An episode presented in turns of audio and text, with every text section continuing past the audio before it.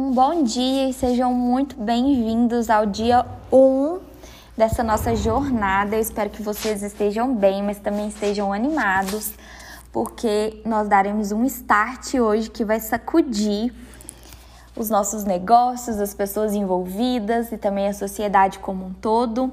E nós falaremos hoje do ponto principal, nosso pontapé inicial aqui vai ser a ambição corporativa. A ambição ela é o desejo de fazer algo grandioso, relevante, significativo. É isso que as empresas chamam também de propósito. O propósito norteia projetos e pessoas em torno da construção de algo melhor, seja no presente ou no futuro. As empresas da era digital, elas iniciam os seus negócios pensando em problemas a serem resolvidos e as soluções para esses problemas têm que estar linkada com as questões sociais ou com os objetivos de desafio sustentável do planeta. Então, a união de propósito como um guia e lucro como um resultado é a equação que nós vamos usar para criar essa ambição. É, eu vou dar um exemplo para vocês muito simples de uma ambição, que é a ambição do Google. É, o propósito inicial do Google é organizar toda a informação do mundo e disponibilizá-la para todos de forma acessível. E nós podemos dizer sim que o Google foi bem sucedido nessa ambição, é uma ambição grandiosa, mas hoje ele é o maior buscador do mundo. Então não seria diferente. Eu desafio vocês hoje a criarem é, esse propósito altamente transformador para os negócios de vocês. Nós fixaremos esse desafio juntamente com a imagem dos Objetivos de Desenvolvimento Sustentável e a gente não pode de forma alguma é, esquecer que a ética e a sustentabilidade são parâmetros para as novas gerações. Então vejo vocês no nosso desafio número 2 e até lá!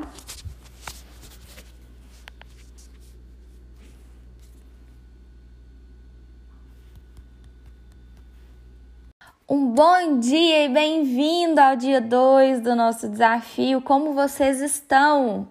Espero que vocês estejam bem, que vocês estejam engajados com essa jornada maravilhosa que nós iniciamos. E hoje nós falaremos sobre o manifesto da marca. Se você é da área da gestão ou da administração ou conhece um pouquinho sobre, você já ouviu falar de um antigo trio que nós usávamos que se chama Visão, Missão e Valores. Esse trio agora ele é substituído por esse manifesto da marca. Esse manifesto ele declara o jeito de ser do negócio e o compromisso que ele assume com um determinado objetivo relevante para a sociedade ou para o planeta, que é o que vocês já definiram ontem. O manifesto, ele nada mais é do que uma declaração pública de intenções e ele procura centrar-se nas crenças e nas causas da marca, é, promovendo um discurso que atrai as pessoas para esse universo. Então, nós deixamos aí fixado para vocês um exemplo de um manifesto muito coerente, que é o da Dolores Promessas, e também deixamos uma formulazinha para vocês aplicarem do que vai ser o posicionamento digital de vocês, que é a ambição grandiosa, que vocês já fizeram, mais o manifesto que vocês farão no dia de hoje, mais o que vocês vendem. Então eu espero ver vocês amanhã com energia lá em cima para a gente dar sequência no dia 3. E se vocês tiverem alguma dúvida, nós estamos aqui à disposição para ajudar. Até lá!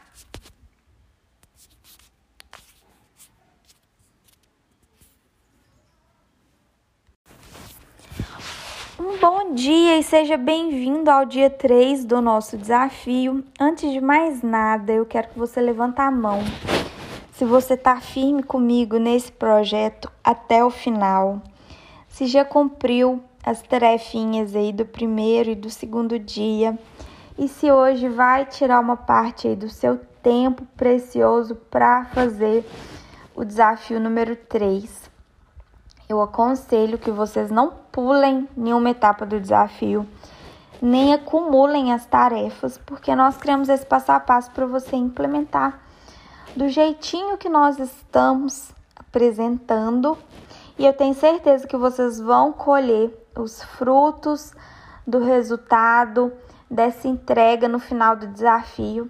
E hoje nós entramos numa parte que é muito importante, que é a parte de autodiagnóstico, e para isso nós usaremos uma ferramenta que se chama Readiness for Digital Transformation.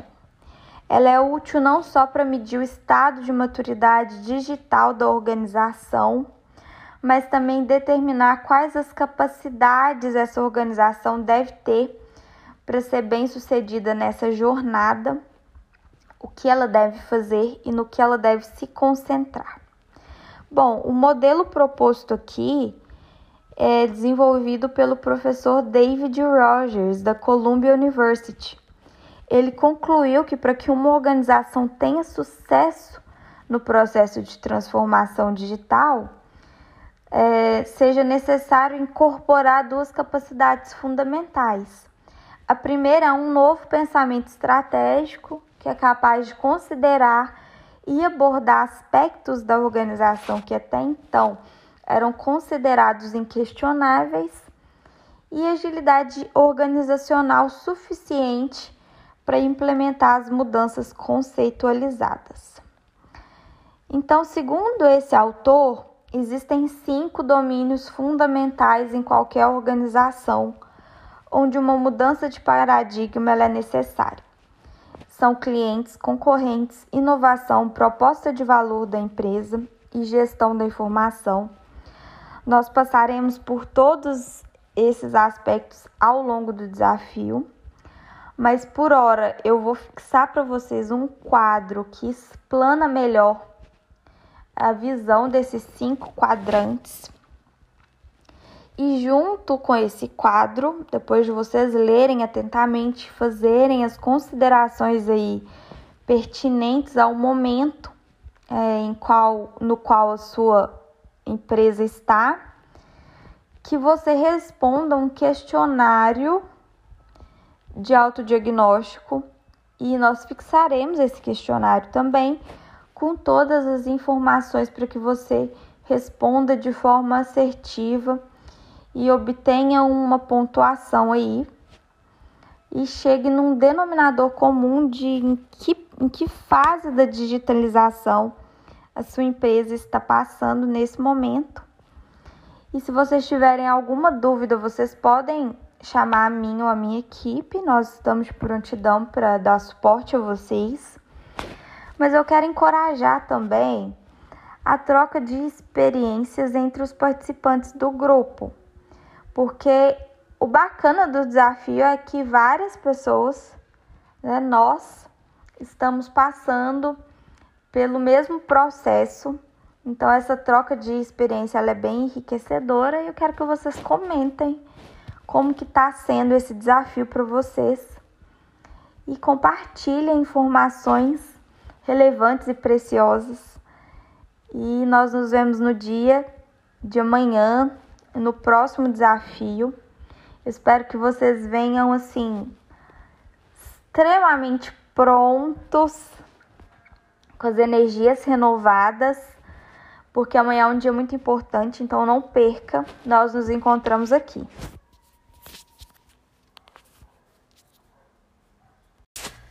Um bom dia, seja bem-vindo ao dia 3 do nosso desafio.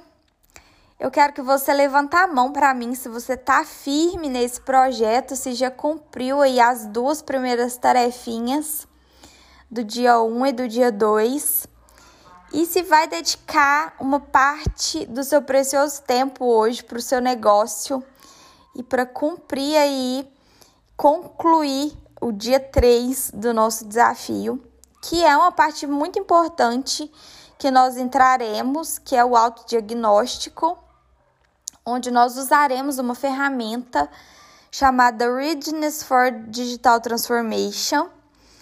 essa ferramenta ela é útil não só para medir o estado de maturidade digital da organização, mas também determinar qual capacidade ela deve ter para ser bem sucedida nessa jornada da transformação digital. Então, esse modelo ele é proposto pelo professor David Rogers, da Columbia University, e ele concluiu que para que a organização tenha sucesso na transformação digital, são necessárias duas capacidades fundamentais. Um novo pensamento estratégico, que é capaz de considerar e abordar aspectos da organização que até então eram considerados inquestionáveis, e a agilidade organizacional, que é suficiente para implementar mudanças conceitualizadas. Então, segundo esse autor, existem cinco domínios fundamentais em qualquer organização onde uma mudança de paradigma é necessária: clientes, concorrentes, inovação, proposta de valor da empresa e gestão da informação.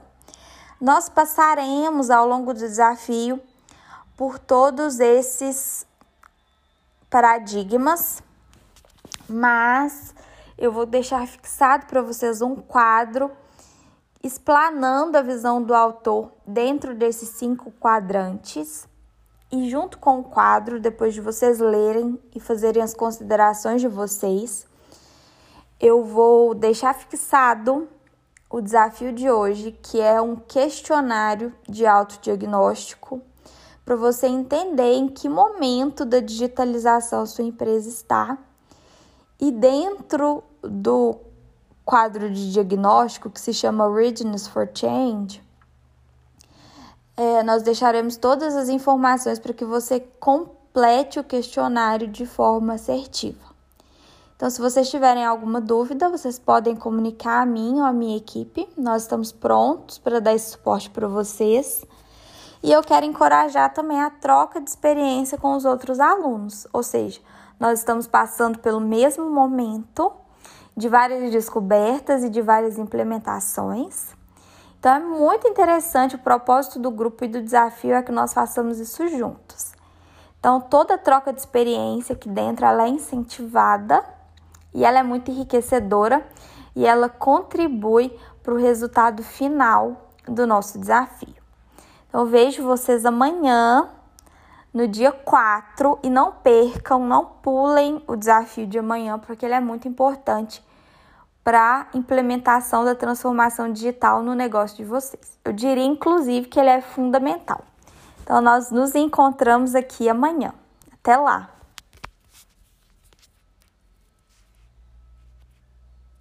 Seja bem-vindo ao dia 3 do nosso desafio. Levanta a mão para mim se você está engajado até o fim nesse projeto, se já cumpriu as tarefinhas do dia 1 e do dia 2, se vai dedicar aí uma parcela do seu precioso tempo para cumprir o desafio de hoje, onde nós iremos nos concentrar no primeiro domínio que está sendo impactado pela transformação digital, que é o modelo de negócios. Nós entendemos que o modelo de negócio de uma empresa é uma descrição ordenada de como uma organização cria, entrega e captura valor. E os elementos essenciais mínimos que um modelo de negócio deve incluir são a proposta de valor da companhia, os clientes que ela está visando, através de quais canais, Quais são as atividades necessárias para entregar sua proposta de valor? Quais são os principais ativos necessários? Sua estratégia de parceria, a estrutura de custo e o modelo de receita. Os modelos de negócios, eles são usados para descrever e classificar as empresas, mas também são usados pelos gerentes e gestores para explorar possibilidades de desenvolvimento futuro. Existem várias ferramentas para definir modelos de negócios e aqui nós focaremos em uma das ferramentas mais utilizadas que se tornou um padrão de mercado, que é a ferramenta Business Model Canvas. Não sei se vocês já ouviram falar, mas através dessa ferramenta as chaves serão dadas para você entender a proposta de valor da empresa, os segmentos de mercado que ela visa, seus canais de distribuição, suas fontes de rendas, suas principais atividades chaves e suas linhas de custo mais importantes e como elas estão conectadas. Então, nós vamos deixar fixado o modelinho Canvas com seus nove blocos para vocês preencherem e também alguns exemplos de modelos utilizados por outras empresas relevantes no mercado para vocês se inspirarem. Então tá aí o desafio de hoje. Nós deixaremos tudo explicadinho para vocês e nos vemos amanhã no nosso quarto dia do desafio. Até lá.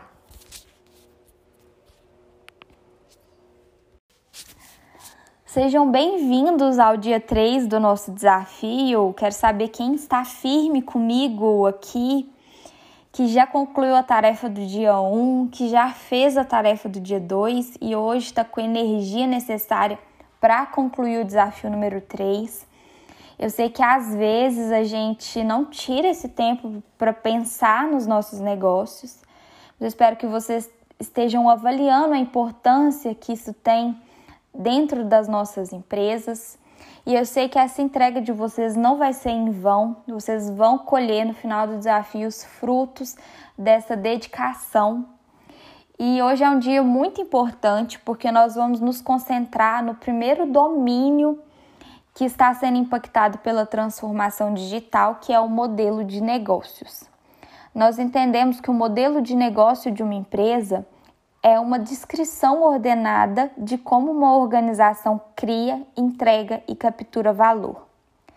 Os elementos essenciais mínimos que um modelo de negócios deve incluir são a proposta de valor da companhia, quais são os clientes que estão visando, através de quais canais, quais são as atividades necessárias para entregar sua proposta de valor quais são os principais ativos necessários, sua estratégia de parceria, estrutura de custos e modelo de receita. Os modelos de negócios eles são usados então para descrever e classificar empresas, mas são usados também dentro das empresas pelos gerentes e gestores para explorar as possibilidades de desenvolvimento futuro. Então, existem várias ferramentas para definir esses modelos de negócios, mas nós vamos apresentar a vocês uma ferramenta que se chama Business Model Canvas.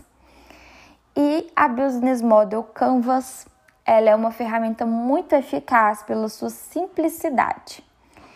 E por ser uma das mais utilizadas, ela já se tornou de fato um padrão no mercado. Então, através dos nove blocos do Canva, nós entendemos as chaves que são dadas para entender o modelo de negócios e como elas estão conectadas.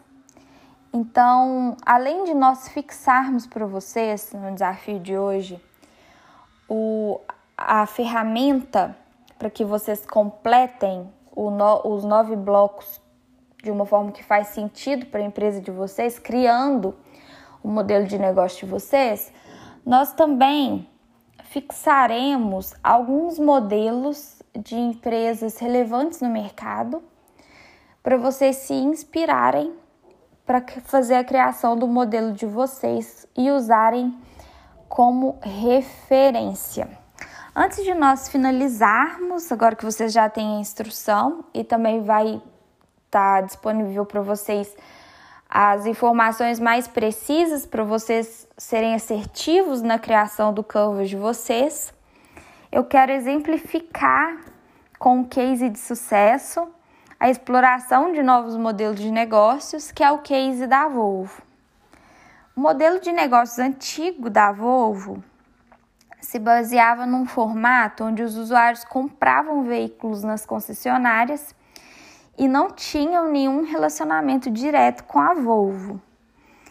Só que a Volvo ela passou a instalar um sistema de IoT, ou seja, de Internet of Things, Internet das Coisas, é, de conectividade do veículo. Inicialmente, esse sistema ele vinha como um recurso dentro do veículo para uso dos motoristas, mas eles viram a possibilidade de abrir novos caminhos de negócios baseados no contato direto com o usuário final dos veículos da marca. Então, no caso da Volvo, esse serviço de carro conectado permite contratar outros serviços, como a manutenção centralizada do veículo, também permite procurar e pagar vagas de estacionamento, permite também encontrar e reservar um restaurante. E o mais interessante é um serviço de chave virtual via smartphone, que permite ao proprietário do veículo enviar um código do seu smartphone para que um terceiro possa abrir o seu veículo com o celular dele, por exemplo, para receber uma ordem comercial com o veículo durante as horas em que o veículo estiver estacionado. Então, dessa forma, a Volvo entrou em um negócio que antes não estava relacionado com o setor automotivo. Então, é muito poderoso a criação desses novos modelos de negócio. Às vezes a gente tem um negócio e enxerga uma nova possibilidade, e a partir dessa possibilidade a gente cria um outro modelo de negócio dentro do negócio inicial. Então isso é muito interessante. Espero que vocês também usem esse case de sucesso da Volvo para inspirarem, se inspirarem e concluírem o desafio de hoje. E eu vejo vocês no desafio de amanhã. E até lá, se vocês precisarem de alguma dúvida, vocês já sabem, podem contatar a mim ou a minha equipe. E mais uma coisa, gostaria de encorajar a troca de experiência entre os alunos, porque o bacana de fazermos um desafio é estarmos na mesma jornada. Então, toda troca dentro do, do grupo de experiências para falar como que está sendo essa implementação dentro do negócio de vocês ela é uma troca enriquecedora e nós incentivamos que isso aconteça e vamos nos movimentar aí e tirar novas ideias a partir das experiências dos nossos colegas. Até amanhã! Animação total para o quarto dia do nosso desafio.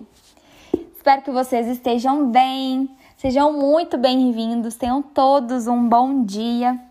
E quero que vocês me contem também como que foi a criação de novos modelos de negócios que vocês fizeram ontem a partir da ferramenta Canvas.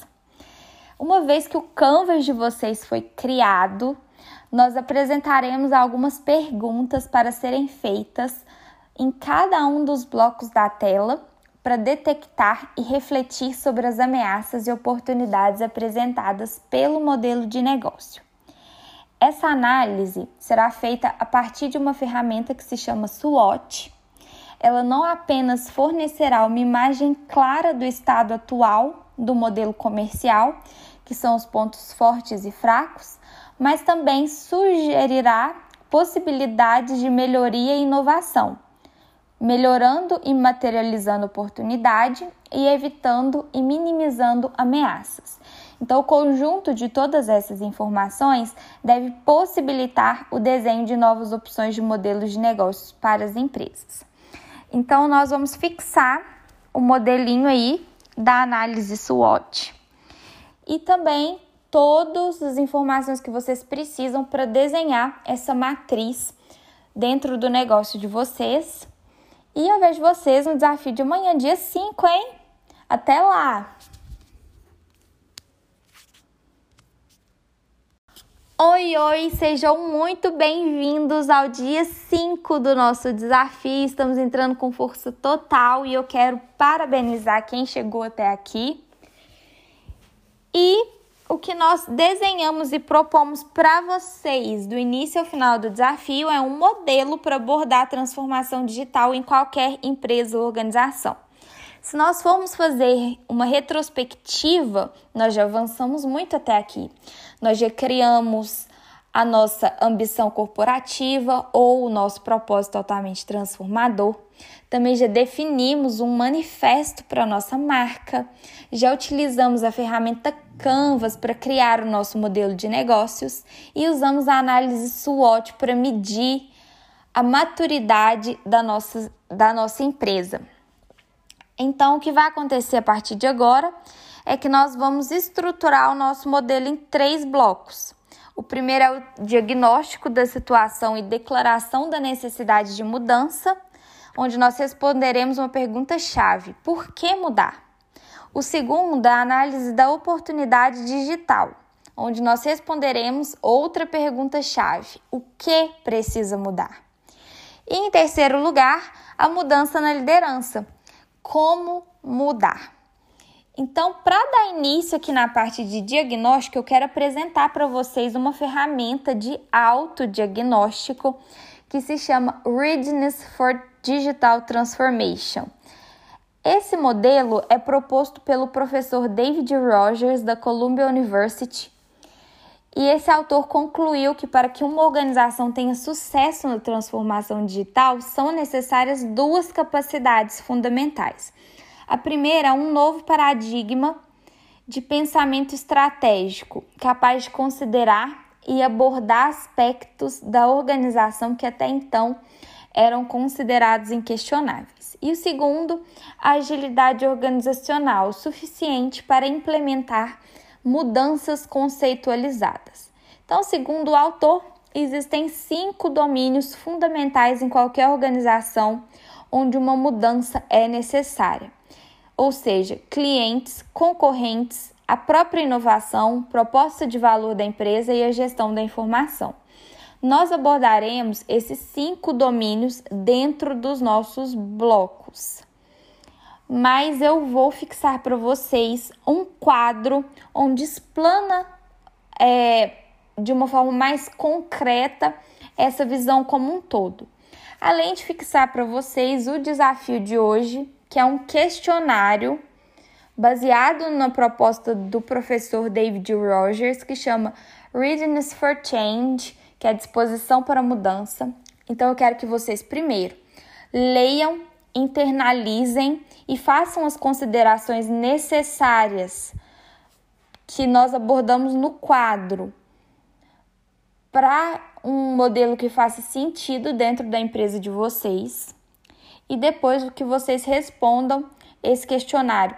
Dentro do questionário, nós vamos colocar todas as informações que vocês precisam para completar o questionário de uma forma correta. Então, se vocês tiverem dúvidas, podem entrar em contato conosco e incentivo mais uma vez a troca de experiência entre todos os alunos no grupo. E eu vejo vocês amanhã. Até lá! Oi, oi, sejam todos muito bem-vindos. Um bom dia para vocês. Estamos entrando com força total no quinto dia do nosso desafio. Por isso eu quero parabenizar vocês que chegaram até aqui comigo. E o que nós propomos para vocês do início até o final do desafio é um modelo para abordar a transformação digital em qualquer empresa ou organização. E se a gente fizer uma retrospectiva, nós já avançamos muito até aqui já passamos pela parte da criação de um propósito altamente transformador ou ambição da marca. Nós já também criamos um manifesto corporativo. Também já passamos pela parte do uso da ferramenta Canvas para criação de modelos de negócios e já fizemos o uso da análise SWOT para medir a maturidade dos nossos negócios ou das nossas empresas. Bom, a partir de agora, nós vamos estruturar o nosso modelo em três blocos. O primeiro é a parte de diagnóstico da situação e declaração da necessidade de mudança, onde nós responderemos uma pergunta: por que mudar? O segundo é a análise de oportunidades digitais, onde nós responderemos outra pergunta, que é o que precisa mudar.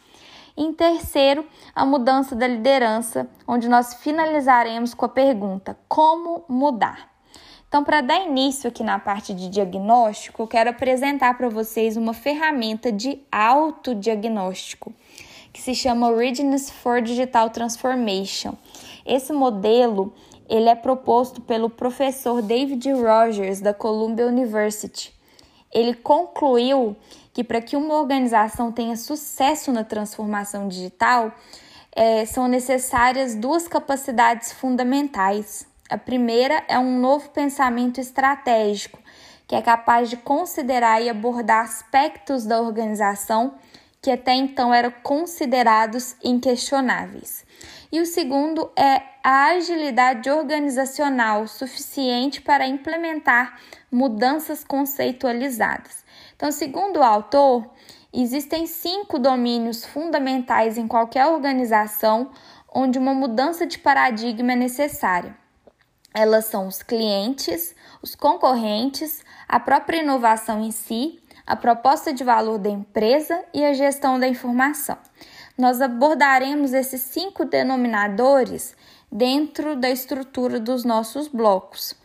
Mas mesmo assim, nós deixaremos fixados para você, nós deixaremos fixado para vocês um quadro que explana melhor essa visão dentro des, desses cinco aspectos fundamentais.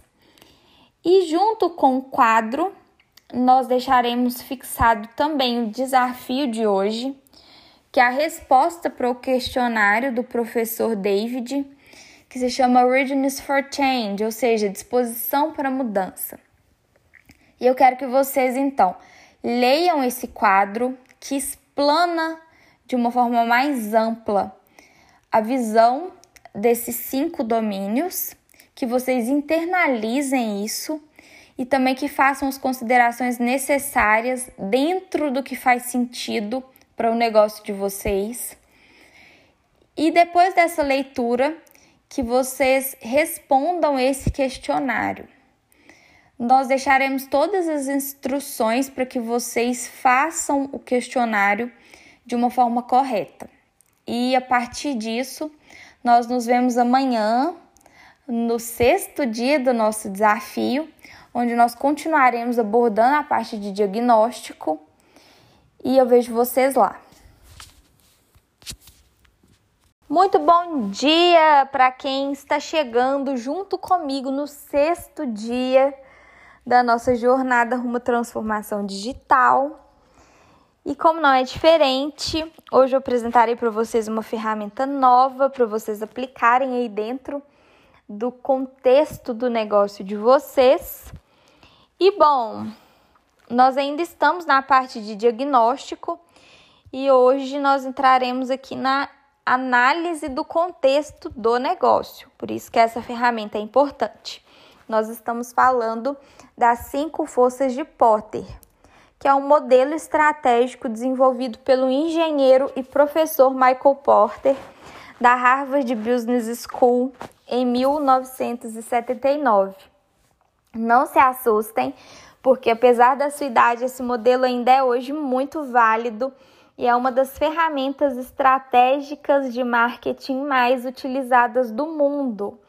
O uso dessa ferramenta permite analisar o nível da concorrência dentro de uma organização e conclui que existem cinco forças que determinam a intensidade da concorrência e da rivalidade em um setor, portanto, determinam o quão atraente o setor é em termos de oportunidades de investimento e lucratividade.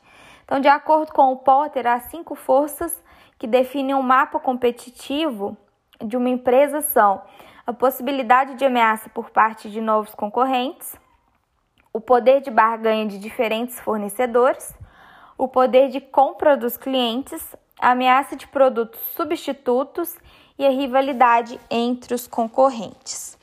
O interessante é ser capaz de classificar e usar essas forças, que é o que torna possível uma melhor análise da organização. E é exatamente isso que eu quero que vocês façam hoje. Vocês adaptem a matriz da força de Potter para uma situação em que faça sentido na organização que vocês atuam hoje.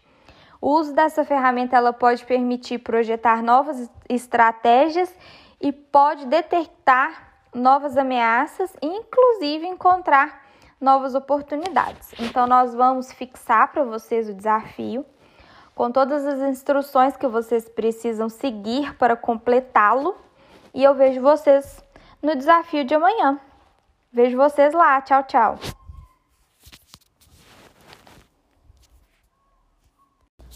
Um bom dia para todos vocês, sejam bem-vindos a mais um dia do nosso desafio. Olha, estamos passando da metade aí da nossa jornada e parabéns para todos que chegaram até aqui com força total e não desistiram no meio do caminho, estão realmente dispostos a levar a transformação digital para dentro das suas empresas. Hoje nós entraremos em um tópico importante que é a análise de oportunidades digitais e nós destacaremos a melhoria da proposta de valor e a experiência do cliente. Para isso, eu vou exemplificar contando o case de sucesso da Starbucks. Vocês já devem ter ouvido falar dessa empresa ou visto em filmes americanos, é muito comum. A Starbucks, ela criou um aplicativo para smartphones que melhora a experiência do seu usuário, facilitando a realização de compras, especialmente aquelas que são recorrentes, o que é comum entre os clientes fiéis dessa marca. Esse aplicativo ele não só melhora a experiência do cliente Starbucks, como agrega valor, ajudando esse cliente a otimizar o seu tempo e levando informações até ele sobre novas ofertas de produtos que possam ser do seu interesse. Por que, que eu estou destacando esse case para vocês? Em primeiro lugar, para vocês se inspirarem, porque como nós estamos falando sobre transformação digital, a transformação digital de uma organização, ela envolve colocar o cliente no centro de tudo que ela faz. Encontrar novas maneiras de alcançá-los, influenciar suas decisões, melhorar sua experiência em cada interação com a organização e construir a lealdade desse cliente. A transformação digital, ela também deve aspirar conhecer melhor esse cliente. Então, o consumidor dessa era, ele é super informado e ele usa suas informações disponíveis para tomar decisões de consumo. Igualmente, as empresas devem usar todas as informações geradas na interação com seus clientes e as informações disponíveis na rede para entendê-los melhor. Então, os dados aqui são importantes porque tornam-se uma matéria-prima inestimável para essa tarefa. Existem várias e várias ferramentas que nós podemos utilizar para medir a experiência do cliente. E aqui nós entraríamos em muitos denominadores. Por isso, o que nós fizemos foi selecionar algumas perguntas para que vocês respondam no desafio de hoje. E a partir da resposta que vocês derem a essas perguntas, vocês encontrem novas maneiras de encantar o cliente de vocês. Então, dentro desses eixos, vale a pena destacar esses que nós fixamos como desafio para vocês. Então, eu espero que vocês sejam bem-sucedidos na empreitada de hoje e eu vejo vocês amanhã no dia 9 do nosso desafio. Até lá! Um bom dia, sejam muito bem-vindos. Só os fortes sobreviveram até o dia 9 do nosso desafio. E hoje nós entraremos na parte de melhoria da eficiência interna da organização. Esse é o próximo aspecto a ser considerado. A possibilidade de melhorar a eficiência interna da operação da empresa por meio das tecnologias digitais. Por que, que isso é importante? Primeiro, porque otimiza os custos da empresa e maximiza-se os lucros. A melhoria da eficiência interna por meio da incorporação de tecnologia digital também abre uma infinidade de possibilidades para trazer valor aos clientes. Ontem nós falamos sobre a experiência do cliente e até mesmo criar novos negócios que vocês não imaginavam e que podem ser descobertos conforme essas oportunidades surgem. Para isso, quero contar um outro case, que é o da empresa 7-Eleven. A 7-Eleven implantou um modelo automatizado de gestão de compras e pagamentos, a partir do qual a distribuição e o controle de estoque pode ser gerenciados de forma eficiente, prevendo com grande precisão qual será a demanda em cada uma de suas lojas e otimizando o processo de maneira global. Esse sistema não só permitiu reduzir os custos, como também permitiu incorporar uma série de aplicativos para o cliente que aumentam o valor da sua compra.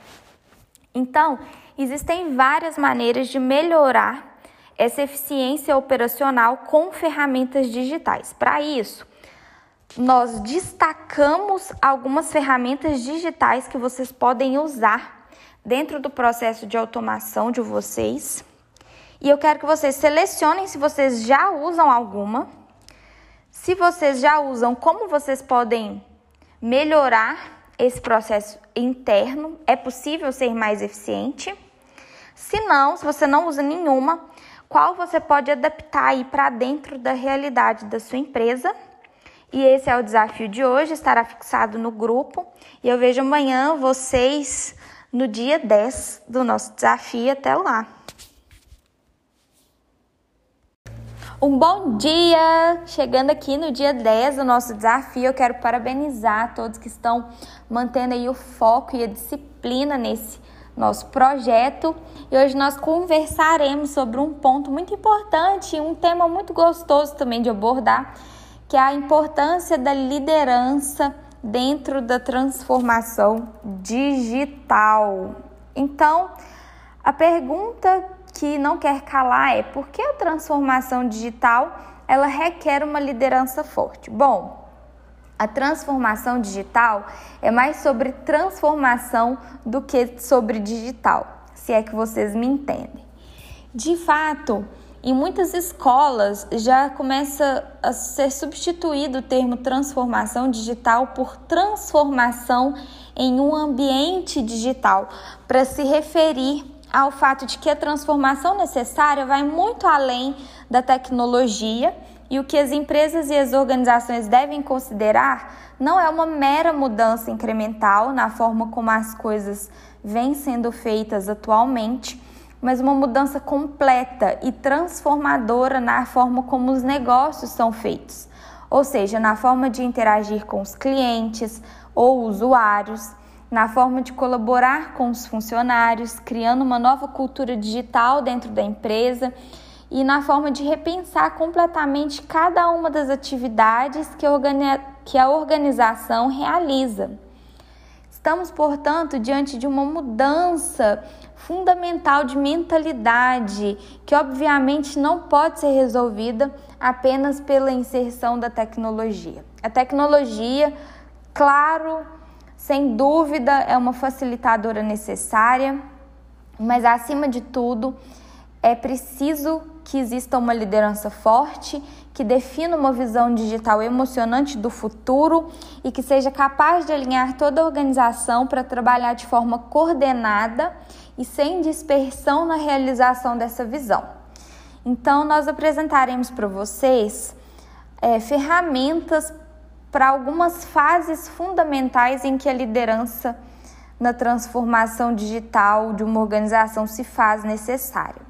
A primeira delas é a criação da visão digital, papel de guia do líder. E é disso que nós falaremos hoje.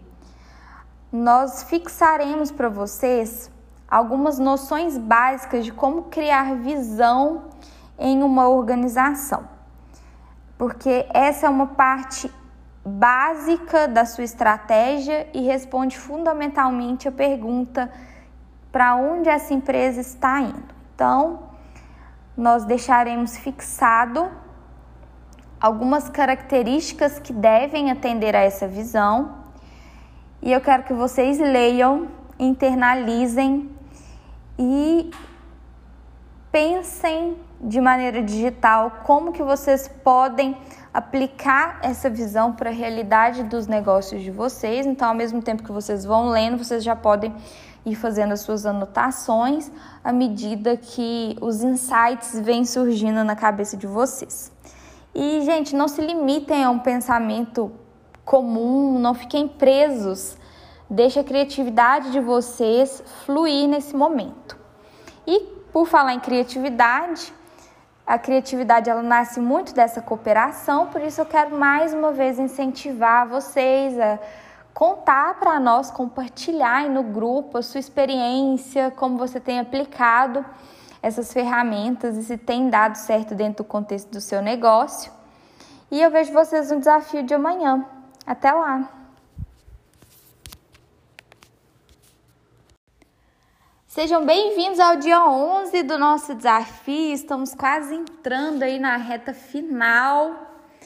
Eu quero saber quem chegou até aqui firme e forte, não pulou nenhum dia do desafio, fez todas as atividades, dedicou um tempo aí para tirar esse projeto do papel e já está colhendo algum resultado aí dessa implementação das ferramentas que nós apresentamos para vocês.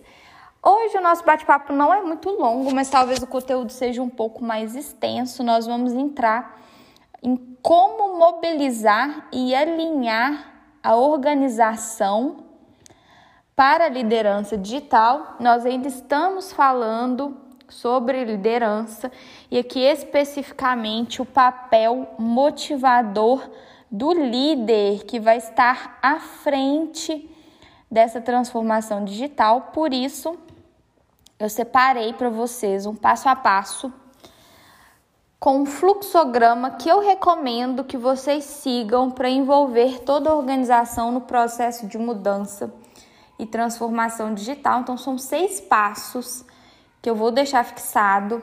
Quero que vocês leiam com atenção e, como sempre, façam as atualizações voltadas para o contexto do negócio de vocês.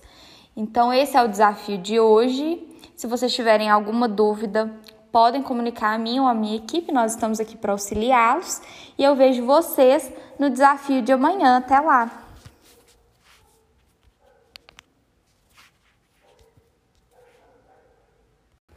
Muito bom dia! Estamos oficialmente no dia 12 do nosso desafio, fechando a parte de liderança nós falaremos sobre como governar a transformação e o papel de organizador do líder. Bom, os líderes organizacionais, eles devem levar a sério o projeto de mecanismo de governança e controle para a transformação digital da sua empresa. Não há como governar a transformação digital que garanta seu sucesso, mas é certo que a falta de governança tornará esse processo de transformação mais caro, mais longo no tempo e com mais risco de fracasso. E que o cumprimento da visão permanecerá em meras comunicações corporativas que apenas se repetem como mantras em todos os eventos da alta administração, mas sem mudanças ou resultados reais. Bom, é certo que Nenhuma história de sucesso entre a infinidade de empresas e organizações estudadas até aqui, onde a transformação ocorreu de baixo para cima, mas em todos os casos, sem exceção, o sucesso só foi alcançado através do forte envolvimento da liderança e da alta administração das organizações. Por isso, nós deixaremos fixado para vocês hoje algumas ideias de como governar a transformação digital e implementar isso de uma maneira que seja coerente dentro do seu contexto real. E esse é o desafio de hoje, como tem sido os outros, que vocês leiam, analisem e façam essas considerações de vocês, trazendo essa realidade para dentro da sua empresa. E eu vejo vocês amanhã no dia 13 do nosso desafio. Até lá!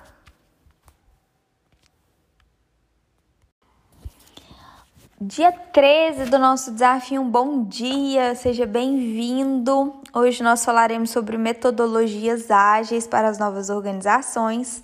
Mas antes eu quero dizer que tem sido muito gratificante trilhar essa jornada até aqui com vocês, rumo à transformação digital. E podemos dizer que estamos entrando na reta final do, da, dessa nossa jornada e vamos com tudo até o fim. E eu acredito que nós teremos bons resultados no final. Então, eu quero explicar em primeiro lugar para vocês o conceito de organização ágil, porque esse conceito tem a sua origem no mundo do software. E em 2011, um grupo de desenvolvedores norte-americanos publicaram um documento para propor uma evolução das metodologias de produção de software, o chamado Manifest for Agile Software Development, que defendia uma estratégia de desenvolvimento menos rígida, mais focada na capacidade dos desenvolvedores e na colaboração aberta entre eles, uma estratégia menos processual e mais tentativa e erro. E o que o importante é o software produzido em si e o valor que ele traz para o cliente. Em resumo, uma estratégia ágil focada na produção de um software inovador. Essas ideias, a partir das quais várias metodologias derivadas foram desenvolvidas, foram fundamentais para impulsionar a revolução digital. Por isso, essas ideias e conceitos foram extrapolando e incorporados em todas as áreas das organizações, ao ponto de terem sido elevados à categoria de mudança cultural na organização.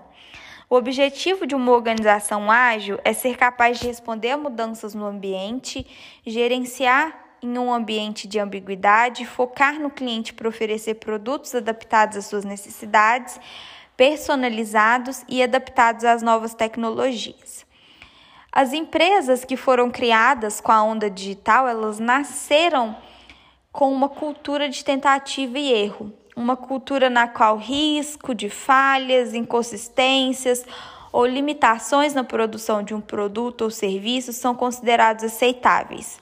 Porque assim, além de lançar o produto rapidamente, idealmente em primeiro lugar, o valor que ele traz aos clientes pode ser testado a um custo menor e o produto pode ser aprendido e melhorado para melhor se adequar às necessidades do cliente.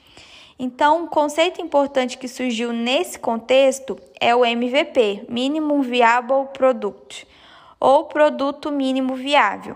A partir de uma ideia comercial com um novo produto ou serviço, propõe-se começar o projeto de um protótipo com o qual se possa experimentar da maneira mais simples e menos cara possível, mas de modo a demonstrar valor que ele traz para o cliente e, mais importante, sua intenção de compra. Então, esse assunto também é um assunto um pouco mais extenso, mas para alcançar o objetivo de introduzirmos um pouco dessa metodologia e dessa cultura dentro das empresas de vocês, nós deixaremos em destaque algumas características e comportamentos que são aprimorados em organizações ágeis e quais são as principais metodologias ágeis que você pode implementar aí na sua empresa como desafio de hoje para você averiguar, fazer suas anotações e considerar o que pode ser adaptado para a sua realidade, como nós temos feito até aqui. Então, amanhã nós voltamos. Espero que vocês tenham concluído essa tarefinha com sucesso. Nós voltamos para o penúltimo dia do nosso desafio, que está acabando já. E é, continuem nos contando as experiências de vocês. Até amanhã!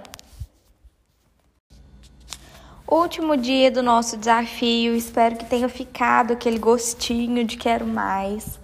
Também agradecer a todos vocês que estiveram presentes comigo, trilharam essa jornada até aqui. Espero que vocês tenham sucesso na aplicação das metodologias, que a transformação digital seja real dentro dos negócios de vocês.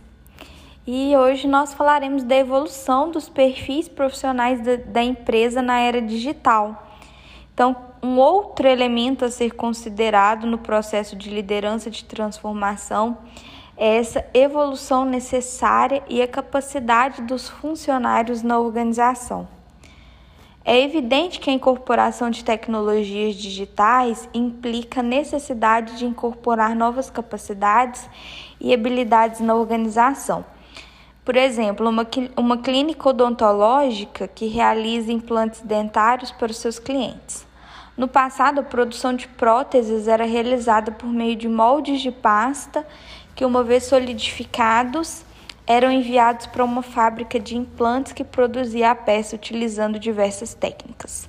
Atualmente, muitas clínicas têm impressoras 3D que produzem próteses a partir de um desenho digital, que é produzido no computador pessoal da clínica a partir de uma imagem de molde gerada com um scanner infravermelho. Obviamente, as possibilidades dessa nova estratégia são imensas em termos de precisão, eficiência, facilidade de uso, que permite sua aplicação em casos que não era possível com o modelo tradicional. É evidente que esse novo processo exige aquisição das habilidades técnicas necessárias por parte dos médicos e assistentes da clínica. Então, nós propomos um modelo para vocês avaliarem as mudanças potenciais nos requisitos de perfil para cada uma das principais da, funções da empresa: marketing, venda, operações, finanças e equipe de gestão e também sistemas. Então, nós vamos fixar para vocês um quadro, é uma tabela com algumas ideias de como o modelo de trabalho de cada função poderia evoluir para se adaptar à era digital. E eu espero que vocês apliquem o desafio de hoje e nós nos vemos em breve. Até, até a próxima!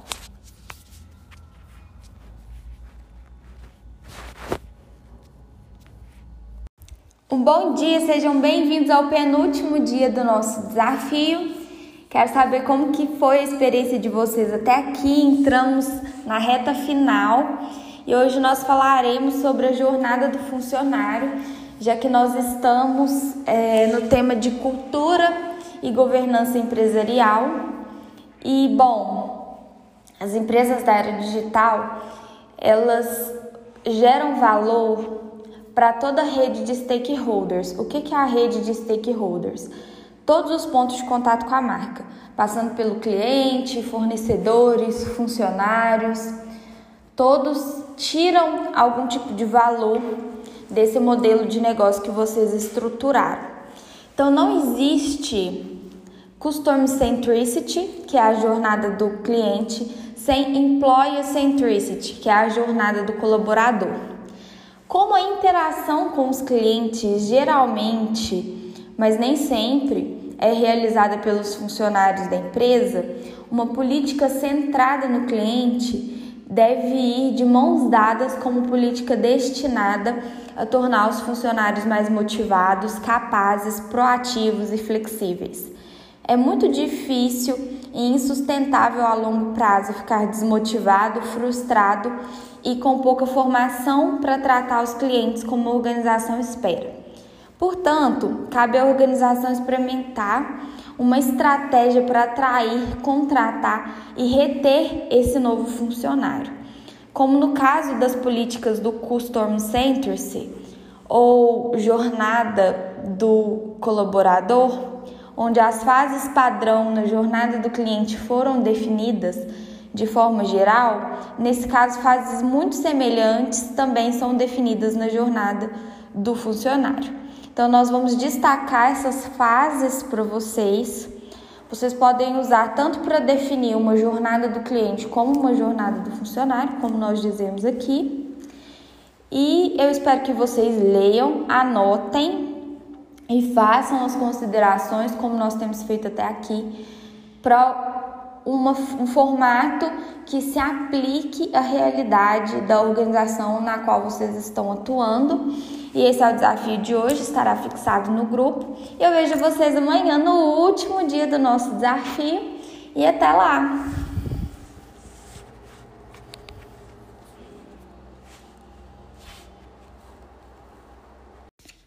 Um bom dia, sejam bem-vindos ao dia 7 do nosso desafio onde nós falaremos sobre a inteligência coletiva e a organização do aprendizado.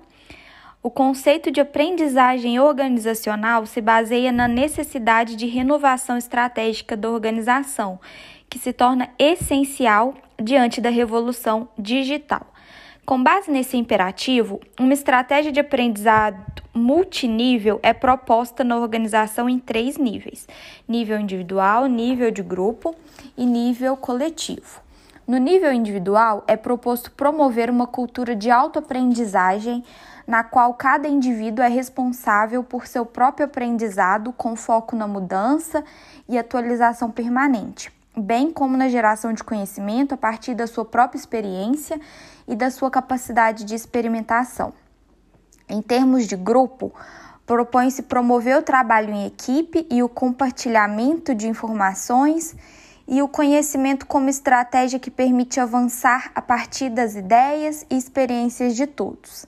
E em termos organizacionais, propõe promover uma mudança que gere uma visão comum em toda a organização e que encoraje as pessoas a experimentar e aprender com os erros e também a desenvolver uma cultura que promova o aprendizado em todos os níveis da organização.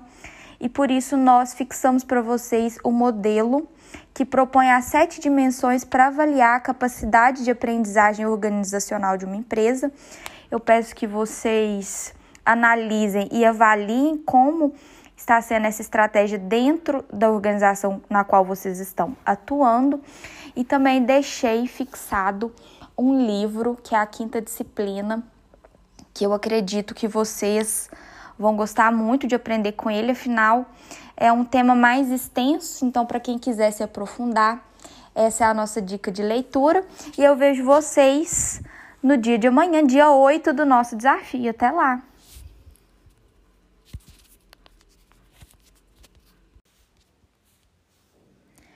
Oi, pessoal, tudo bem com vocês? Eu espero que sim. Sejam muito bem-vindos a este podcast. Aqui quem fala é a Bianca Meirelles e hoje eu vou compartilhar com vocês uma breve reflexão sobre os grandes impactos que a tecnologia causou em nossas vidas. Em primeiro lugar, nós podemos destacar a mudança na forma de nos comunicarmos. A comunicação se tornou massiva, viral, eficiente, a custo praticamente zero e, portanto, acessível para qualquer indivíduo ou empresa, independente do seu tamanho e recursos. Isso gerou um mundo hiperconectado. Passamos também por uma grande mudança nos relacionamentos. Há poucos anos atrás não existiam tecnologias que nos permitissem conhecer novas pessoas. Pensem comigo. A forma mais comum de se conhecer alguém era pertencendo ao mesmo círculo social, um amigo de um amigo, um colega de trabalho ou de escola, um vizinho. Hoje, com o encurtamento da distância, nós podemos nos conectar com literalmente qualquer pessoa ao redor do mundo. O mundo digital, bem como as redes sociais, nos inserem dentro da vida de muitas pessoas. Vocês vão se lembrar daquela influencer que vocês nunca viram pessoalmente, mas que tem a sensação de que é sua amiga de infância. A educação também não é mais a mesma, e nesse campo nós vemos uma imensa revolução. Aplicativos colaborativos como o YouTube, o Wikipedia, bem como as plataformas de ensino online, fornecem uma quantidade ilimitada de conteúdo educacional que na maioria dos casos são gratuitos. Como funcionam em sentido duplo, é possível adquirir e transmitir conhecimento de todos os tipos. O valor do conhecimento não está mais em possuí-lo, mas em adquirir a capacidade de encontrá-lo, compartilhá-lo e utilizá-lo. Os processos de trabalho também sofreram alterações. No cenário de pandemia, algo que parecia distante se concretizou. Tivemos a oportunidade de experimentar modelos de trabalho híbrido. Tivemos a oportunidade de experimentar modelos de trabalhos híbridos. O home office, termo que se popularizou nos dias atuais, não existia sem a contribuição tecnológica assim como a automatização dos processos dentro das organizações, que tem transformado a rotina dos funcionários e dos gestores numa avalanche de novas possibilidades, assim como o surgimento de novas demandas de profissionais e cargos de trabalho. Mudou também a forma com que fazemos negócios. A irrupção do comércio eletrônico está mudando drasticamente os hábitos de compra dos consumidores tanto para as empresas tradicionais que já incorporam as vendas pela internet, quanto para gigantes como a Amazon, por exemplo, que se tornou uma das maiores empresas do mundo em capacitação de mercado. Essa foi o nosso bate-papo de hoje. Esse foi o nosso bate-papo de hoje. Espero que vocês tenham gostado. Eu vejo vocês no próximo podcast.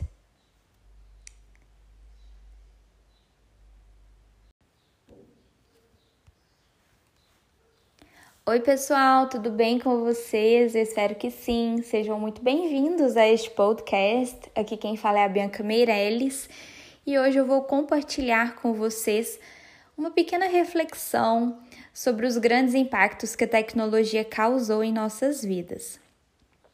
Em primeiro lugar, nós podemos destacar a mudança na forma de nos comunicarmos.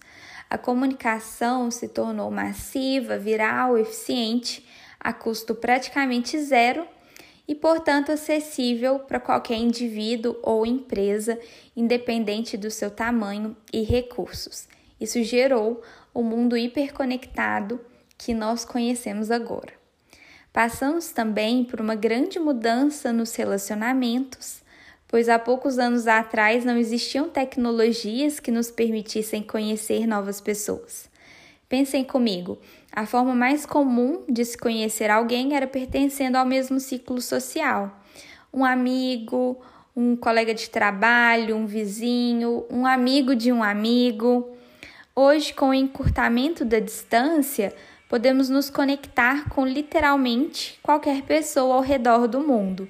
O mundo digital, bem como as redes sociais, nos inserem dentro da vida de muitas pessoas simultaneamente.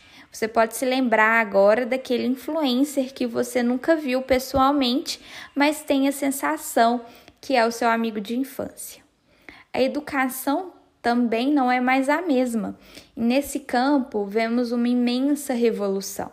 Aplicativos colaborativos como o YouTube, o Wikipedia, bem como as plataformas de ensino online, fornecem uma quantidade ilimitada de conteúdo educacional que na maioria dos casos são gratuitos. Como funcionam em sentido duplo, é possível adquirir e transmitir conhecimentos de todos os tipos. O valor do conhecimento não está mais em possuí-lo, mas em adquirir a capacidade de encontrá-lo, compartilhá-lo e utilizá-lo. Os processos de trabalho sofreram alterações. No cenário de pandemia, algo que parecia distante se concretizou tivemos a oportunidade de experimentar modelos de trabalhos híbridos. O home office, termo que se popularizou nos dias atuais, não existiria sem a contribuição tecnológica. Assim como a automatização de processos dentro das organizações, que tem transformado a rotina dos colaboradores, dos gestores, numa avalanche de novas possibilidades, assim como o surgimento de novas demandas de profissionais e cargos de trabalho. A forma como fazemos negócios também foi modificada. A irrupção do comércio eletrônico está mudando drasticamente os hábitos de compra dos consumidores, tanto para as empresas tradicionais, que já incorporam as vendas pela internet, quanto para gigantes, como a Amazon, por exemplo, que se tornou uma das maiores empresas do mundo em capitalização de mercado. Bom, esse foi o nosso bate-papo de hoje. Espero que vocês tenham gostado e até a próxima!